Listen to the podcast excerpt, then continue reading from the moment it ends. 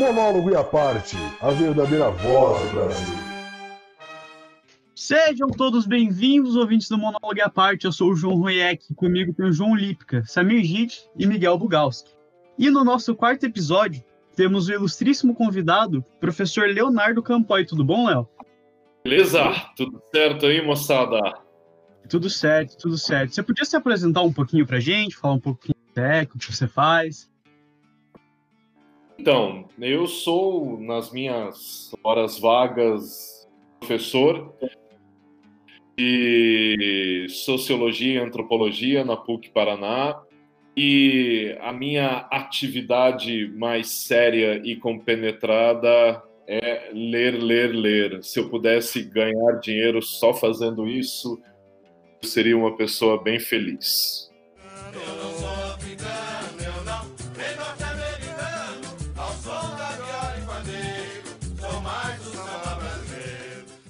Entendi, entendi. E, bom, é, deixa eu fazer uma pergunta já para o senhor. Te perguntar o seguinte: a arte é revolucionária? A arte é revolucionária? Olha só, que pergunta direta essa. Né? Olha só, depende, depende do que a gente entende por arte e depende do que a gente entende por revolução, né? É, porque é assim, pessoal. É, eu sou um cientista social. Né? E um cientista social, ele, ele gosta de olhar para o mundo. Ele é, eu sempre gosto de entender as ciências sociais uma arte é, um conhecimento que obriga você a sempre se colocar no lugar burrice.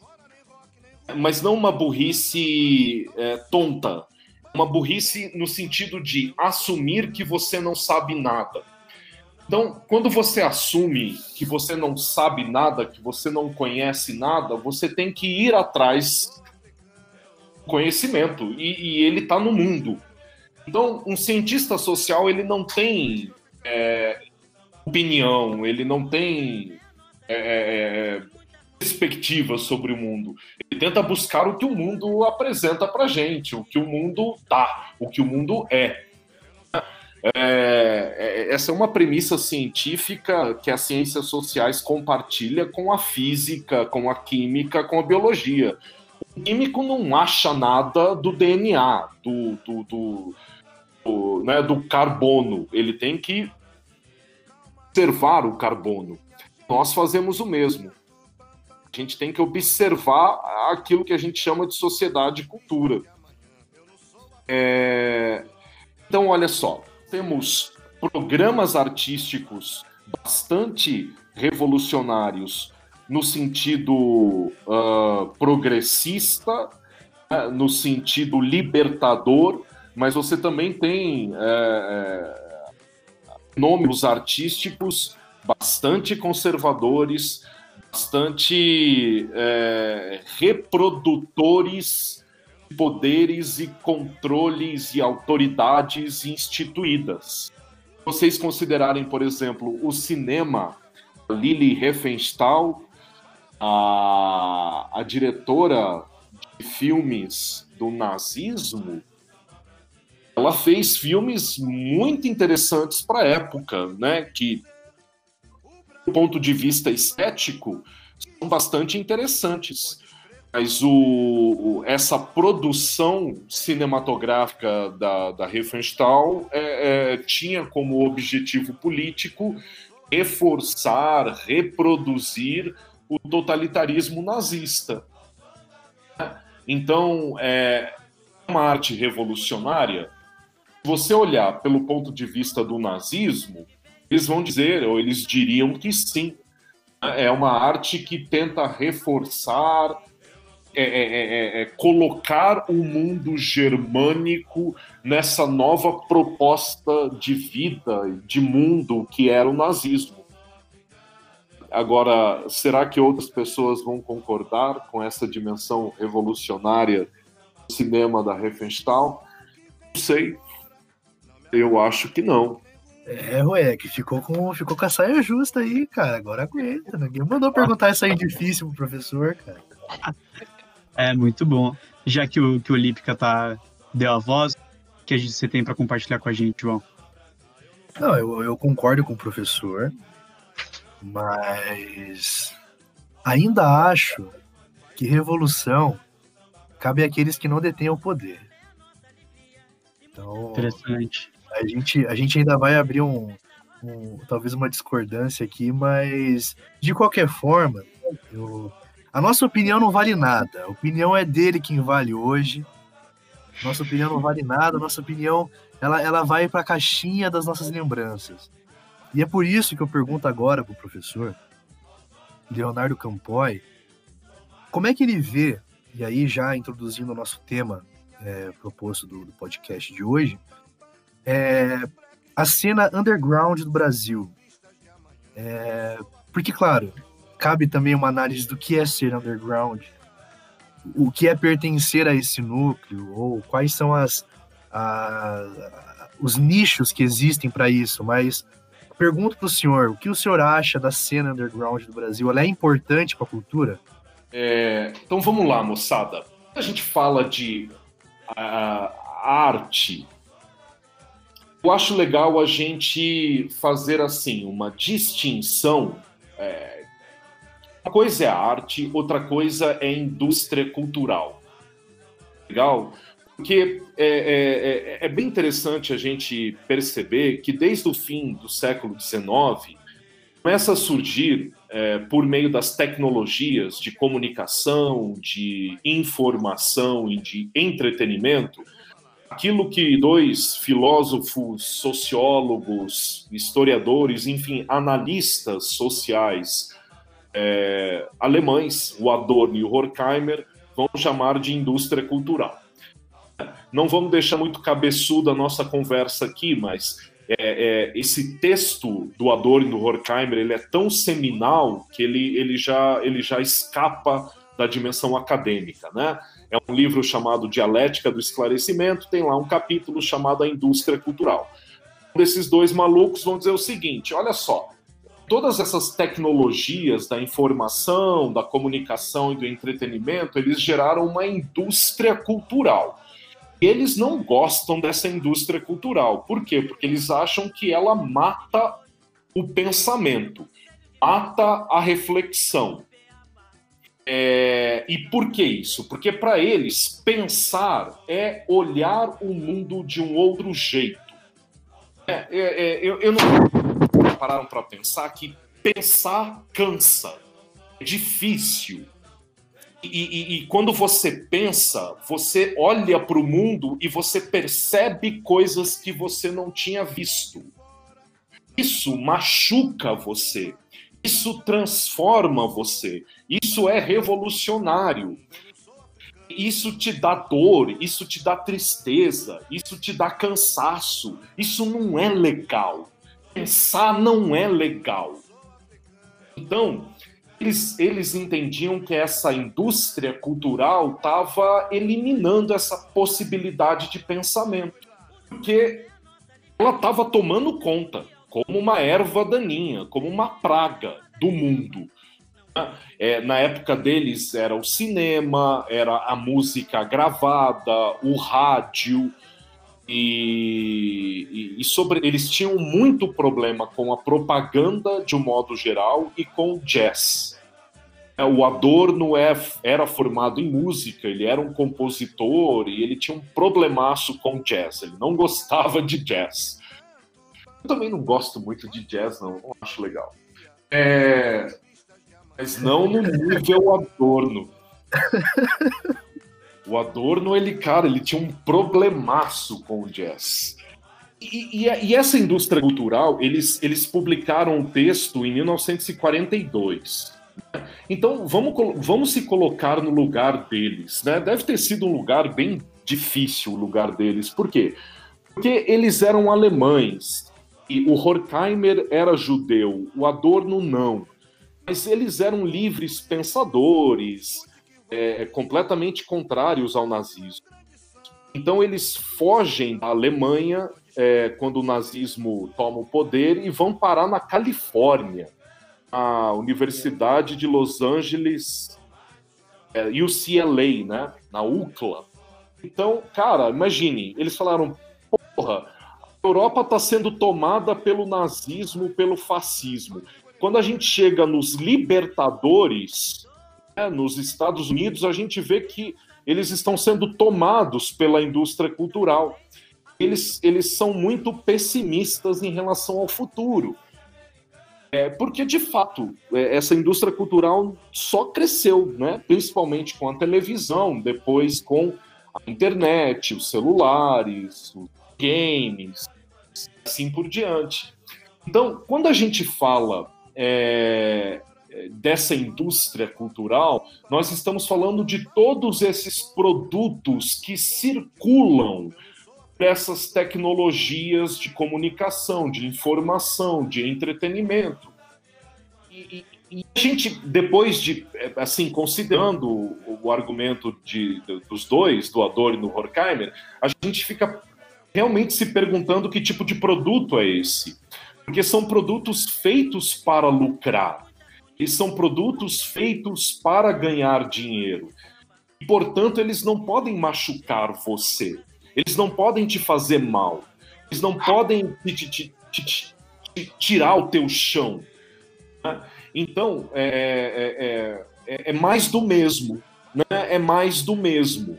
É, é, um, é uma cultura infantilizante, ingênua, de entretenimento, de diversão.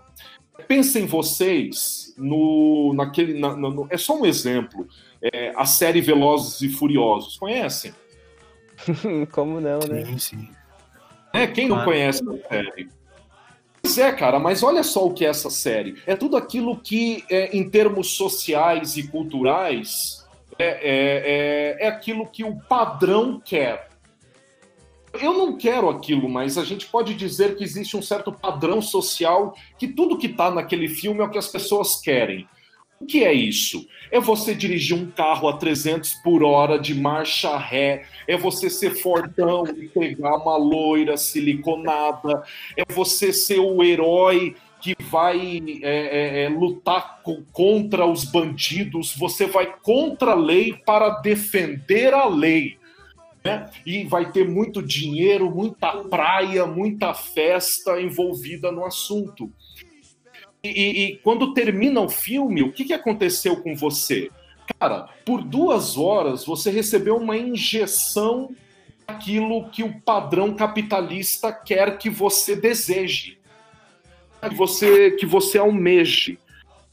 E pronto, você sai do cinema com aquela droga rodando no teu corpo algumas semanas. É, porque de fato o cinema te coloca no lugar dessas pessoas, desses personagens. Você se imagina como eles. Ah, você não pensou. Você não, te, você não se machucou. Você não, não, não, não se transformou em outra pessoa. Nada te revolucionou. Você reproduziu o que já está aí. Então, é, isso é o que a gente poderia chamar de mainstream. Legal? Isso é o que nós poderíamos chamar de o, o, o, o corredor central da cultura uma sociedade capitalista tecnológica contemporânea. São esses produtos da indústria cultural que circulam em grandes canais de comunicação, na televisão, no cinema, na internet, nos jogos, e assim por diante. É, é, é, é, eles estabelecem um padrão e é muito difícil de você é, escapar deles. Né? Eles, eles, eles são muito onipresentes. O que é o underground? O que é o underground, portanto? Esse submundo são nichos ou culturas que vão se constituindo contrariamente a esses corredores centrais, a esses mainstreams da comunicação cultural numa grande cidade.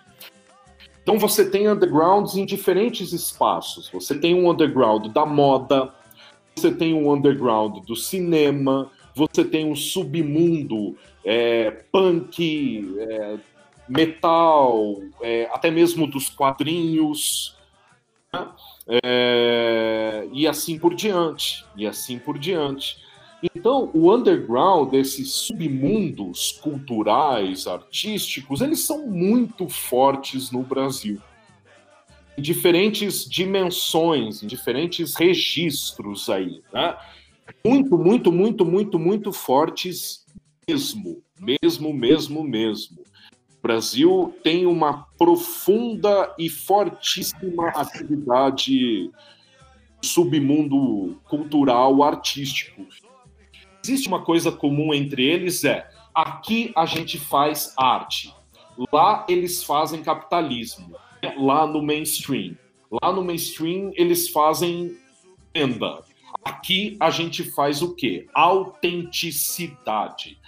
Aqui a gente produz coisa que machuca, que faz pensar, que dói, que te tira do lugar. É, é por aí que eu, que, eu, que eu vejo o underground. Fez sentido para vocês?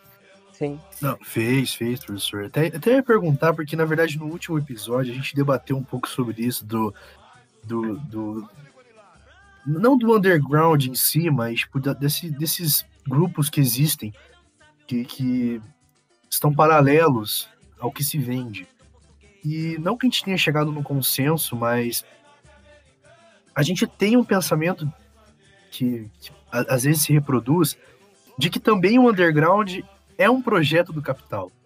Existir um pouco desse, dessa linha é, que vá contra o pensamento dele também é um tipo de venda do capital.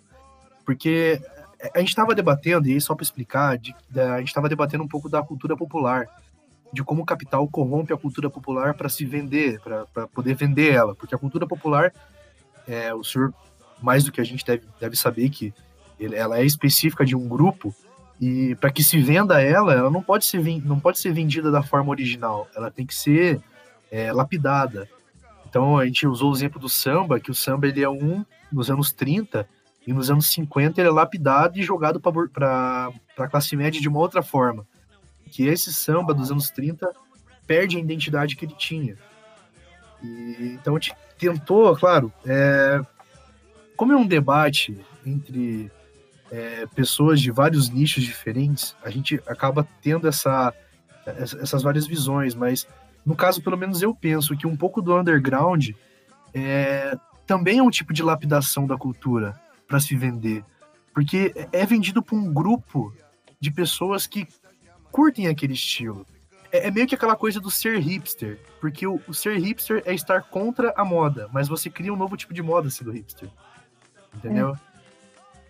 Não sei se é, eu queria complementar isso que o Lipka falou, que essa semana foi até aniversário da, da Frida Kahlo. Eu acho que o que ele está falando é justamente as bolsas da Frida Kahlo serem vendidas, sei lá, 400 reais, 500 reais. É tipo, a, ela, na época dela, criticava muito o sistema capitalista, ela era comunista e agora ela se torna um, um papel do mercado. Então, é, é como, como que o capital e como que a indústria cultural, ela aglutina até as, as coisas que o criticavam anteriormente, né? Mais nesse sentido, eu queria saber, é, juntando que o, o que o senhor falou, que você falou sobre é, essa questão da indústria cultural do que é o underground, se o nosso papel diante disso, né, as pessoas que criticam, as pessoas que pensam sobre a sociedade e tal, se a gente deveria mais concordar com, uma, com o posicionamento do Scorsese, por exemplo, que o Scorsese ele criticou bem no sentido do, do, do que você falou na fala, é, os Vingadores, falando que aquilo lá é propaganda e não é não é arte, e, e que a gente está perdendo essa, essa valorização da arte. Se a gente devia então reconhecer isso, falar tipo, ah, realmente essas coisas aí não são não são arte, são propaganda. Realmente a arte é isso que é underground, é isso que machuca, ou isso seria uma forma, digamos assim, de elitismo, porque você está é, não diversificando a arte, não espalhando a arte, colocando a arte como uma coisa, ah, é, só é arte aquilo que pensa, arte aquilo que entende, entendeu? Não sei se, se, se ficou clara a pergunta, mas mais ou menos isso. Então, cara, tá legal, tá legal o papo, tá legal o papo. Tá, primeiro, eu, eu não sei se o, o underground, esse submundo, ele, ele é explorado no sentido é, que você estava colocando. Agora, eu, eu, eu, eu acho legal a gente lembrar do seguinte: essa indústria cultural ela precisa de ela, ela precisa ser alimentada. Então, é, ela, ela vai buscar é, é, o seu conteúdo na, naquilo que a gente pode chamar de cultura popular. Então, vejam, vejam é, por exemplo, o caso das primeiras novelas, é, tanto no rádio e depois na televisão, as telenovelas aqui no Brasil. Elas foram buscar na cultura popular que era é, é o que circulava pelas pessoas. Então, aqueles personagens rurais, aqueles personagens do campo, né, daquela, da, daquele cotidiano familiar brasileiro, é, bastante interior do Brasil. Pensem na figura de Mazarope, exemplo, né? ou, ou, ou pensem nas figuras tão bem exploradas por Dias Gomes, na, na, nas suas novelas ou nos seus teatros, né, em toda a sua dramaturgia. Então, a indústria, essa indústria, ela vai usar esses elementos na sua produção. É, é, isso não é o underground. Isso não é esse submundo. Muito legal a gente considerar o seguinte: o underground surge dizendo claramente que é contrário a, a, a, ao mainstream. Né? A cultura popular é uma outra coisa. Né? São essas festas, são essas histórias, são essas produções estéticas, políticas, sociais, tudo junto e misturado, as pessoas. Ela sempre foi a fonte da indústria cultural. Sempre foi. O, no, no, samba isso aconteceu, na música sertaneja isso aconteceu, o próprio rock and roll é isso. Rock and roll ele é uma é, é, é uma transformação uma música é, cotidiana dos negros do sul dos Estados Unidos, do blues em um dado momento é transformado na década de 50 em um produto da indústria cultural. Primeiro por artistas negros e depois por artistas brancos, né? É, a gente pode pensar nas figuras icônicas aí de Elvis Presley e os próprios Beatles, né? branqueando rock and roll. Então, então esse é um ponto. É, o underground ele diz claramente o seguinte: se vocês forem conversar com as pessoas do underground, as produções do underground, eles dizem o seguinte: eu não quero ser famoso, eu não quero estar lá.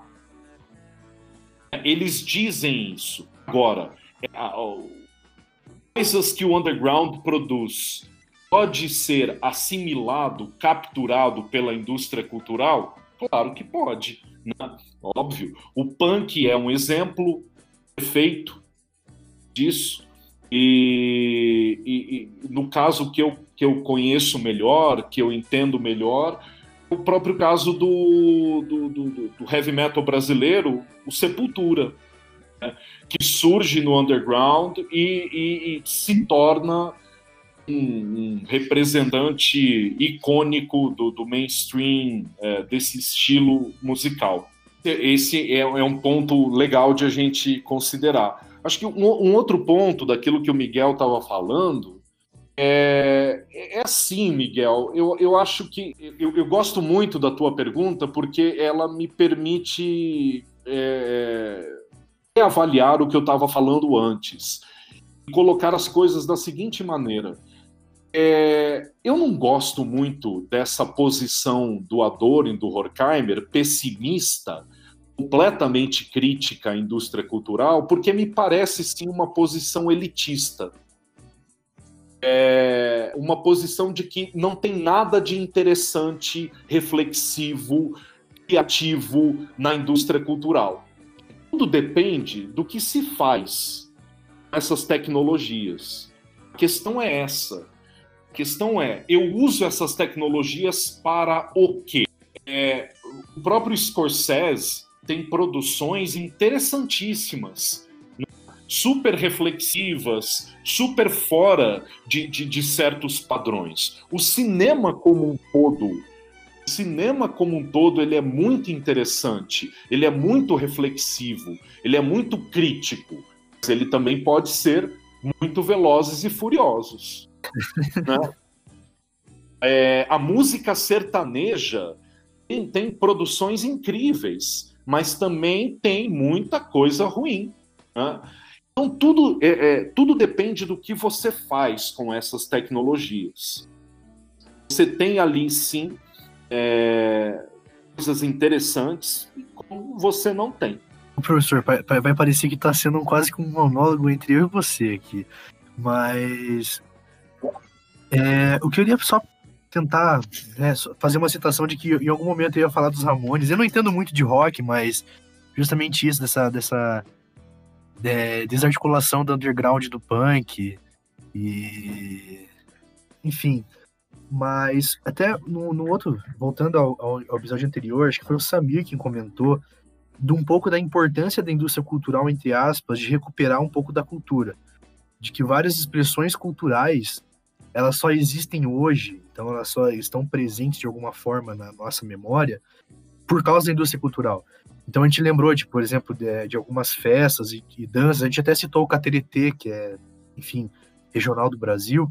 É, eu falei da que... Congada como um evento que não é lembrado fora da academia, né, ou pela própria comunidade é, negra, justamente porque não é algo tão apropriado, por exemplo, como outras culturas é, como a capoeira ou como o rap mesmo, outras é, culturas da África né, que, que entram né, dentro da, da, da, música popular, ou enfim. Não, é, é, é O nosso comentário é justamente isso, de tentar também ver se o senhor concorda um pouco com isso, dessa, dessa possível, porque tá aí a gente estaria fazendo um, tipo, um juízo de valor se é bom ou ruim, mas essa possível importância da indústria cultural para a recuperação da memória de algumas expressões culturais.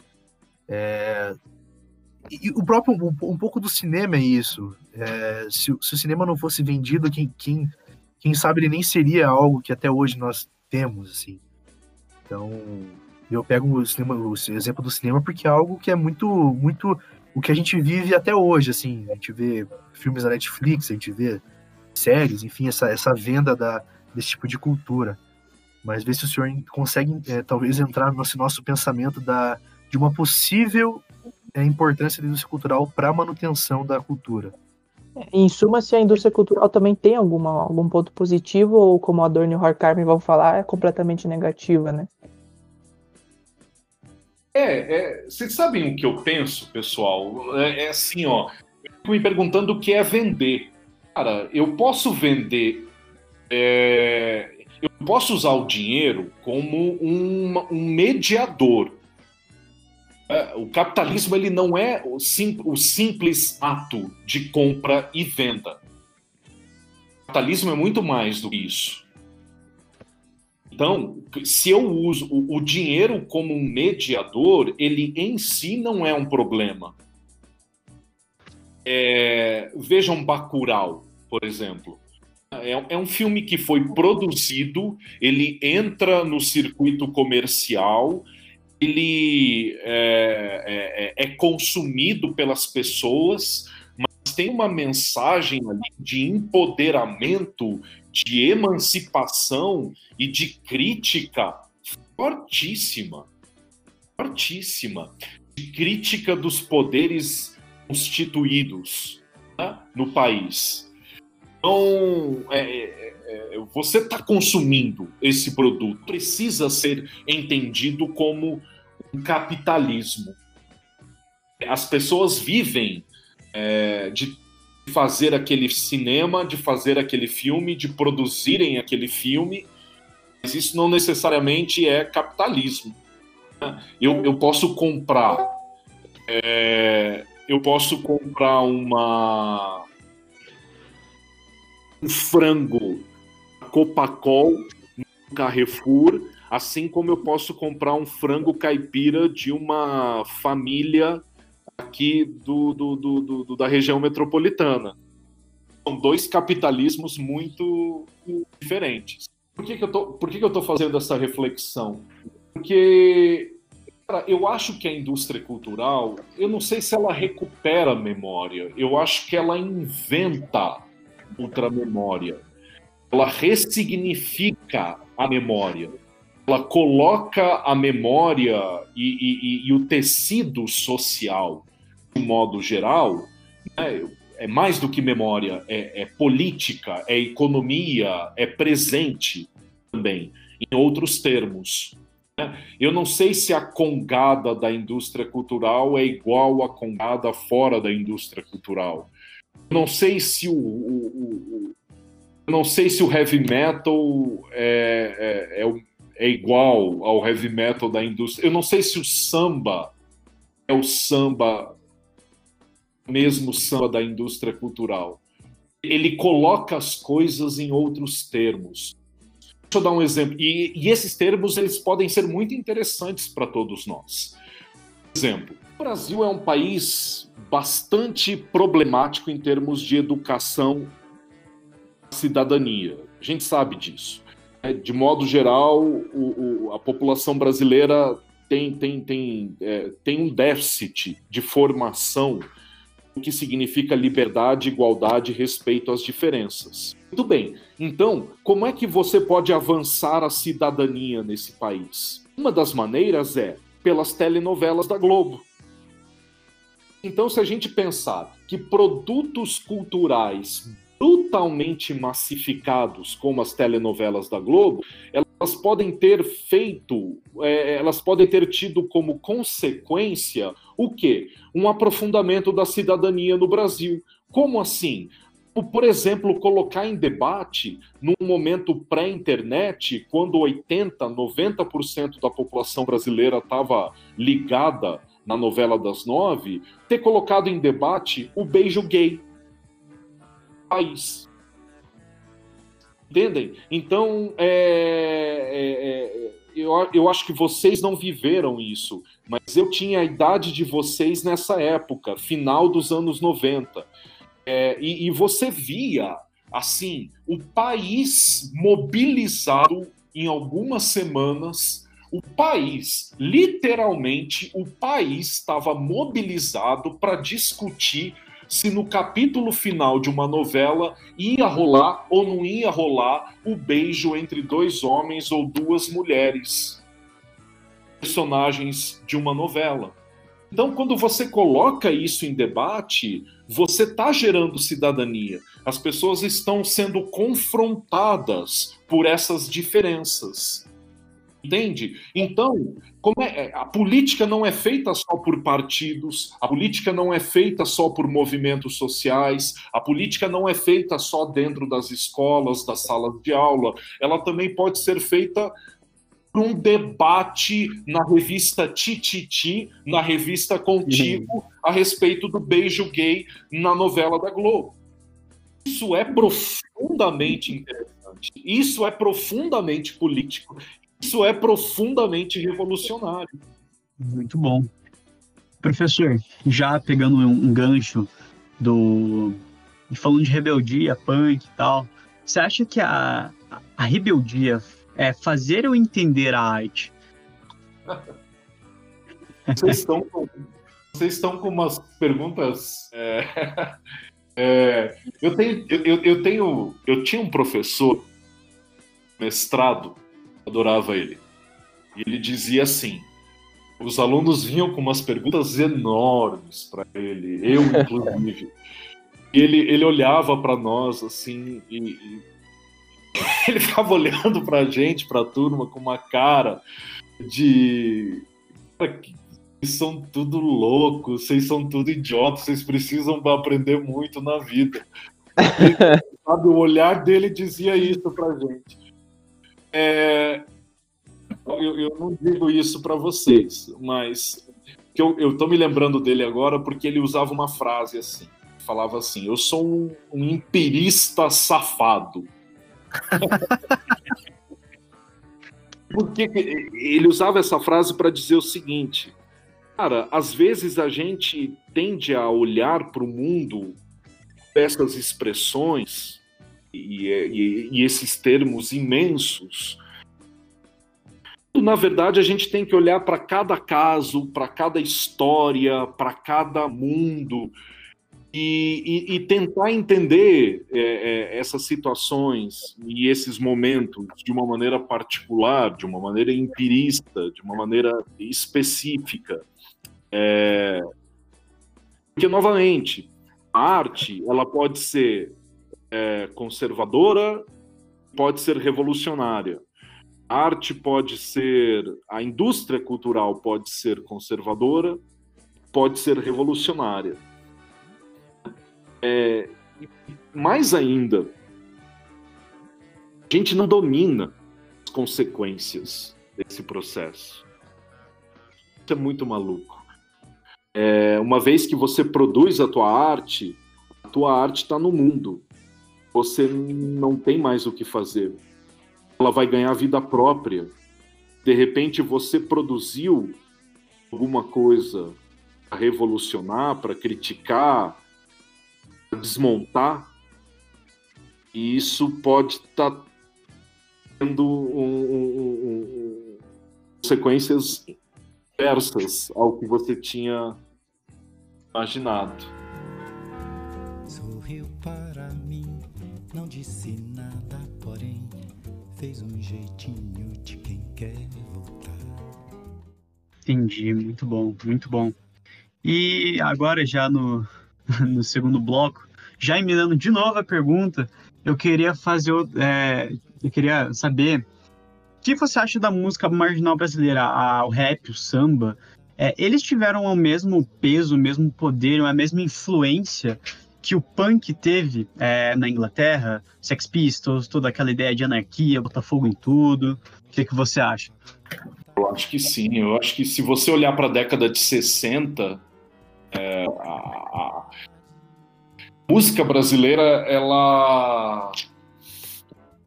É, com a chegada dos baianos né, no Rio de Janeiro, em São Paulo, estou me referindo a Tom Zé, Caetano, é, Dio, é, a, a, a, ao lançamento de Panis et Circenses.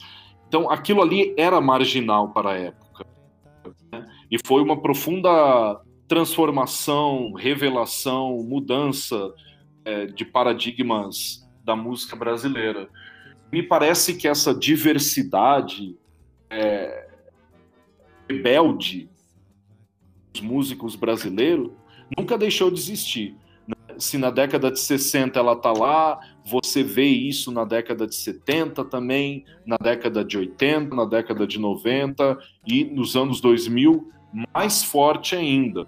Por quê? Porque a internet colocou a conversa sobre a indústria cultural em outros termos. A internet é uma revolução tecnológica que, que, que faz a indústria cultural é, funcionar de outra maneira. Eu acho que a gente ainda não entendeu isso. Quando eu digo não entendeu, é a gente está vivendo esse mundo, mas a gente ainda não pensou sobre ele. Porque, pessoal, imaginem vocês, é, as bandas, quando elas queriam entrar na indústria cultural, até a década de 90, o grande esforço delas era fazer com que os estúdios, as gravadoras, é, escutassem conhecessem elas. E a internet hoje ela muda completamente o jogo. Por quê? Porque você não precisa mais de estúdio.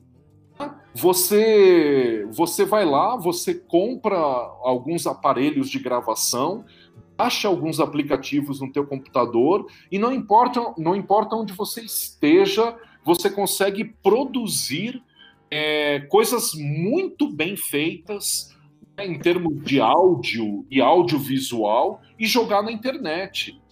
De repente, quando você vê, você mal. É, é você era da noite para o dia. noite para o dia você passa de um desconhecido alguém assim conhecido mundialmente. Isso aconteceu com uma banda curitibana alguns anos atrás, a banda mais bonita da cidade. É, também aconteceu com a Billie Eilish. Ela, ela gravava no quarto dela e hoje ela tá ganhando Grammy. O próprio Freud, eu não sei se você conhece, o não filósofo, o, o rapper, ele também começou ah. gravando no quarto, é um bagulho absurdo. Até que gente, a gente tá gravando no quarto hoje. Olha só, vamos ver se o capitalismo não vai comprar a gente. Vai dar um estúdio massa. Né? é, é, isso, a, a Billie Eilish, a, a, a, é, a, banda mais bonita da cidade, o Lineker. Né? O Lineker era uma banda o Lineker e os Caramelos, eles gravaram quatro músicas e jogaram no YouTube. E de repente, Zero, uma das músicas, é, viralizou, viralizou brutalmente. Eles começaram a, a, a, tocar pelo país inteiro a partir de quatro músicas que foram circuladas na internet. Então, os anos 2000, eles é, vão, vão, vão fazer o que com a música brasileira? Eles vão apresentar uma diversificação não tem mais como acompanhar. É impossível de acompanhar a diversidade da produção musical brasileira. Até a década de 90 eram estúdios, então não tinha como, era muito, é, era relativamente fácil de você acompanhar essas produções, essas gravações, esses lançamentos. E hoje a internet explodiu isso. Ela, ela deu um poder às pessoas que elas não tinham antes. Né? Literalmente, hoje todo mundo pode ser uma Sony, em casa. A, a, gente mesmo não, não consegue mais ouvir álbum, né? Eu não sei vocês, mas eu, a primeira vez que eu ganhei um, um, disco, eu ouvi ele de trás para frente, frente para trás, cara. Hoje você faz sua playlist no Spotify, coloca lá no shuffle e vai escutando. Você nem, tem música que, que saiu no álbum que você nem sabe, tanto que hoje é, é difícil, é, pelo menos no mainstream, sair, sair álbum. Sai geralmente em singles, EPs, etc. Bem colocado, é, bem colocado. Isso que o professor falou a respeito da diversificação do, de uma música, isso na comunicação de teoria da cauda longa, que é justamente o, é, a gente tem um achatamento é, desse consumo de, de cultura, de entretenimento, enfim, e isso, ele, o lucro que se tinha antigamente na indústria da música, ele era muito alto, mas ele era de poucos produtos, e hoje em dia se tem aproximadamente o mesmo lucro, é, mas ele é mais ele é mais longo, né? A cauda é longa, porque isso se divide em nichos. Quem é que agora está cantando acalantos pra cabeça do século? de maré, de maré, desci. Quem é que está fazendo pesadelos na cabeça do século? E o que eu queria perguntar ao professor, na verdade, é, como a partir dessa, entendendo essa coisa de que existe essa diversificação é, e existem esses nichos de consumo, é, o que, que permite hoje em dia é, músicos, embora a história do rap seja muito mais antiga do que a história da música trans, por exemplo, como é o caso da Lineker, né, ou do da Pablo Vittar agora, que já está no, aí sim no ramo mais mainstream, é, apesar desses nichos, o que que faz essas, essas obras, esse pessoal ser tão único e ao mesmo tempo ser tão ouvido, como é o caso de Zero, né? E se isso é, é porque existe um. Se, se se resume apenas a uma nova geração é, de pessoas socialmente formadas de uma maneira social diferente? Então, olha só. Que que é, que, a década de 60 é uma década que eu gosto muito. Vocês sabem que eu sou um antropólogo, mas eu sou um historiador frustrado. Eu, eu adoraria fazer trabalhos historiográficos sobre a década de 60 no, no, no, Brasil, no mundo de modo geral. É uma década que me fascina. E fascina muito também a, a Áustria-Hungria na passagem do século XIX para o XX isso é outra história. É... O que vai acontecer na década de 60? Nós vamos ver é, o surgimento daquilo que um, um cientista político chamou de nova esquerda. Essa nova esquerda é, é, é nada mais do que a diversificação das bandeiras e pautas de partidos de esquerda. Porque até então a, a, a esquerda se definia pela luta trabalhista, por uma luta por mais direitos dos trabalhadores, jornada de trabalho, salário mínimo, condições de trabalho, outros direitos, como aposentadoria, seguro-saúde e assim por diante, e, ou socialista. Né? E, e, na, e na década de 60, o, o, esse personagem único da esquerda vai é, compartilhar o seu espectro político com o estudante, com o jovem, com a mulher, com o gay, com o ambientalista. Então, essa, essa diversidade ou essa diversificação de bandeiras da esquerda vai surgir nos anos 60, né? com os movimentos hippie, com os movimentos dos estudantes, principalmente na Europa, mas nos Estados Unidos também, é, é, as primeiras pautas ambientalistas e, de uma maneira muito forte, o movimento feminista. É... Bem, só que quando essa rapaziada surge nos anos 60, a coisa era muito lado B. Né? Era, era muito submundo underground. E o, o que aconteceu dos anos 60 em diante, de alguma maneira, esse pessoal que era muito submundo começou a, a vir à tona. Né? Eu diria que o, hoje, se os anos 60 são. É, é, se nos anos 60 essas bandeiras é, mulher, do gay, do, do, do ambientalista, movimento civil negro nos Estados Unidos, é, se eles eram submundo, lado B, hoje eles estão ocupando lugares no mundo central. É, é, é, mais ou menos assim, a sociedade, ela, ela, eu não vou dizer que ela está virando anos 60, mas essa rapaziada está tendo mais poder de voz. Essa rapaziada está aparecendo mais essa rapaziada está tendo men menos medo de falar o que pensa, de falar o que acha e de aparecer para o mundo. Cada vez mais. A internet deu um poder tecnológico para essas pessoas que elas não tinham antes. Então, se antes da internet um estúdio ia barrar, imagine a Lineker aparecendo num estúdio.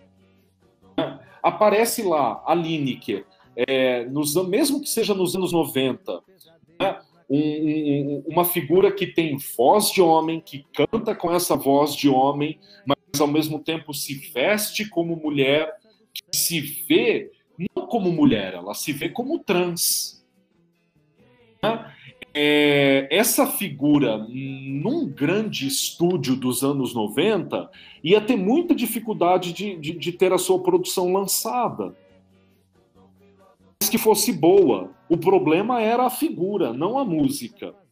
Hoje, a Lineker não depende desse estúdio para aparecer. Aparece e faz sucesso e as pessoas vão com ela. Então, me parece que está acontecendo isso, sabe? A internet ela está dando poder a essas pessoas que sempre estiveram por aí, mas que estão cada vez mais reivindicando a sua voz, o seu lugar e estão estão encontrando pessoas que vão acompanhá-las e que vão é, curti-las. Então, não sei.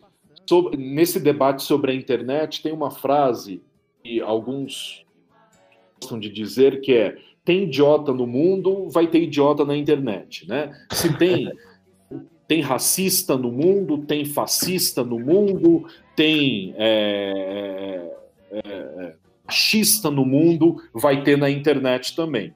Beleza, concordo, mas tem gay no mundo, tem trans no mundo, tem luta negra no mundo. E essa luta vai vir para a internet também. Essas trans vão vir para a internet também. Esses gays vão vir para a internet também. É, então, acho que só para encerrar, professor, qual que é o seu livro favorito? eu, eu, sempre é, sempre me pergunto vocês poderiam fazer essa pergunta aí para os próximos convidados, eu adoraria saber as respostas deles. é, que é, o que você prefere? Você prefere ler o mesmo livro constantemente, reler o mesmo livro constantemente? Você prefere ir, ir atrás das novidades, lendo novos e novos e novos livros, e conhecendo novos autores, e conhecendo novas ideias? Nunca consegui resolver muito bem é, esse impasse.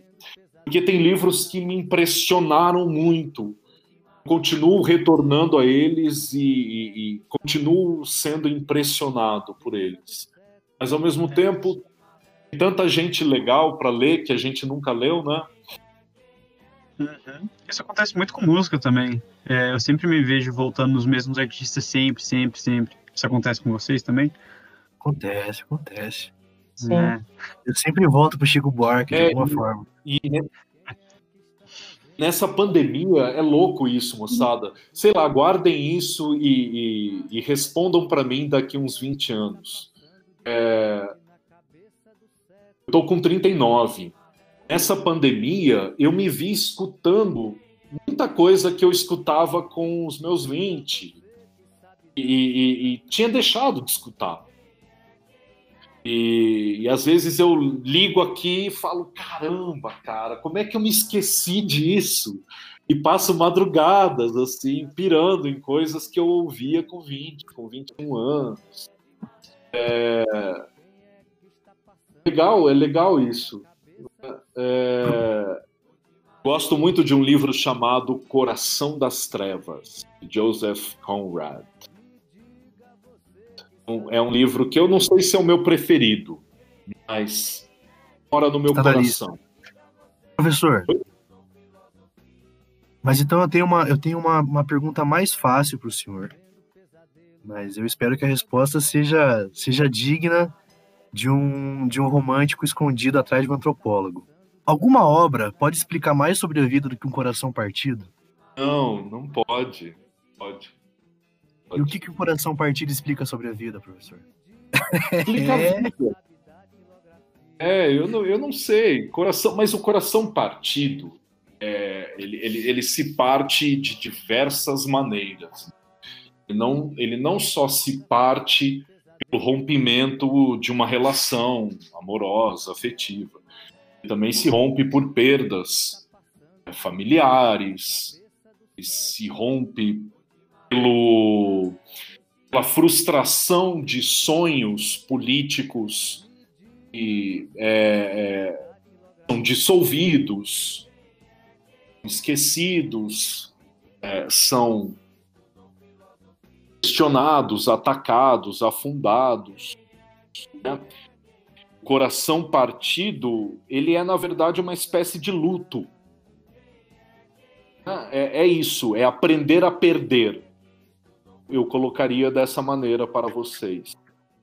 E, e basicamente, sendo um pouco pessimista aqui, romântico no sentido, não diria pessimista, mas eu diria é, é, é, é vida, é vida. A vida é uma grande perda. Né? Você, você, você só perde. Viver é perder. Você,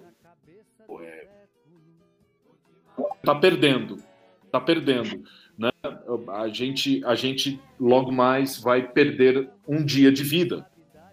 A gente aprendeu muito, a gente de repente cresceu bastante, a gente conheceu muitas coisas legais, mas por outro lado a gente está um dia mais próximo da nossa morte. E vocês, e vocês até lá, vocês vão perder pessoas queridas, vocês vão perder coisas que vocês gostavam. Então, é, se tem um aprendizado para uma boa vida, é aprender a perder. Eu nem acredito que o senhor não chorou falando isso. Para mim, para mim foi, foi a maior desilusão da minha vida o senhor falar tais palavras e não derramar uma lágrima, não segurar o choro em nenhum momento. Mas então, pode falar, senhor, pode falar. Acho que é porque eu já perdi muito. E, e quando você perde muito, você tem duas opções. Você se afunda em processos de dor, vão te vão te vão te travar, né? Que vão te deixar no mesmo lugar. É, você vira um melancólico, uma pessoa que de alguma maneira é viciada por aquilo que ele perdeu ou por aquilo que ele nunca teve, sempre quis. Ou então você aprende a ser feliz perdendo. Entende? Eu certo. acho que está aí a, a, o ensinamento que eu tive com um, um, filósofo que eu gostava muito de ler nos meus 15 anos. E, e quando todo mundo acha ele é, maldoso demais, eu acho ele uma figura muito é, vibrante e, e, desejoso de vida, que é o Nietzsche. Com certeza. O Nietzsche tem uma. Com certeza, né? Nietzsche tem uma frase clássica que é, é, é, andar em cordas bambas e dançar ainda. Então é isso. É uma hora que você perde tanto que você começa a ser feliz perdendo. Eu acho que isso é maluco, é maluco. Não é querer, pode falar. Não é querer perder, não é querer perder. Ser feliz dentro. Nada mais do que o Nietzsche para provar isso, né? O, o, cara sofreu tanto na vida dele e não deixou em nenhum momento de amar a vida. É impressionante. A história do Nietzsche é uma história sofredora, talvez o cara, um dos caras que mais sofreu na história da humanidade. E ele dizia: não, temos que amar a vida, amor fati e tal. É, o cara realmente ele tem essa, aprendeu muito com essa arte de perder. E quando estava falando sobre essa questão de perder, eu lembrei do, de um poema da Elizabeth Bishop, não sei se vocês conhecem, que é aquela arte de perder. Sim, sim. Que ela fala assim: a arte de perder não é nenhum mistério, tantas coisas contém em si um acidente de perdê-las que não é nada sério. Ela diz pra gente perder um pouquinho todo dia. É, essa fala que o, que o professor falou agora me lembrou muito desse poema. É, eu sabia que atrás do antropólogo, eu sabia que atrás do antropólogo tinha um quê de Baudelaire com Vinícius de Moraes. Nenhuma pessoa das humanas foge da poesia, professor. Isso, isso é uma coisa que eu, que eu cravo, cravo aqui. É uma, é uma pós-verdade isso aqui. É, é, é, eu gosto muito desse poema da Elizabeth Bishop, The Art of Losing. The Art of Losing ain't sure no mystery. É muito bonito, é muito bonito. Gosto muito também de Augusto dos Anjos, o poeta científico macabro da Paraíba. Sim, sim, eu também curto, professor. Eu, eu tenho a impressão de que, tipo, se ele vivesse um pouquinho mais, assim, ele seria o maior poeta do, da língua portuguesa, até maior que o Fernando Pessoa. Eu acho que se ele tivesse vivido um pouco mais, ele teria sofrido mais que o Nietzsche, eu acho. É, por isso que ele seria o maior poeta, tá certo? Ele é. O cara tem um livro só e é, é assustadoramente genial aquele livro mais um livro que eu gosto de, de, de retomar sempre. Eu, Augusto dos Anjos. Aí, ó, já citou dois livros em que eu, que eu vou ter que me vou ter que me, me entulhar neles essa semana aí, porque agora com essa citação do professor, e eu quase derramei lágrima aqui, eu só não derramei porque não ia aparecer no programa, mas é, foram lindas palavras, professor. Só um... Foram um efeito de cachoeira aí. só, um, só um poeta poderia falar tais palavras, professor. Grade que eu estou falando, e não é por admiração de um aluno de primeiro período de história. É de um ser humano para outro ser humano. Valeu, João. Valeu. Caraca. Valeu. Quanto alto astral. E nesse alto astral que a gente se despede do episódio de hoje, Muito obrigado a todo mundo. Obrigado, Léo, por ter aparecido e ter nos concebido essa maravilhosa conversa que foi. E é isso. A gente vai ficando por aqui. Tchau, tchau. Tchau, moçada. Um abraço para vocês. Obrigado pelo convite. Tchau, tchau.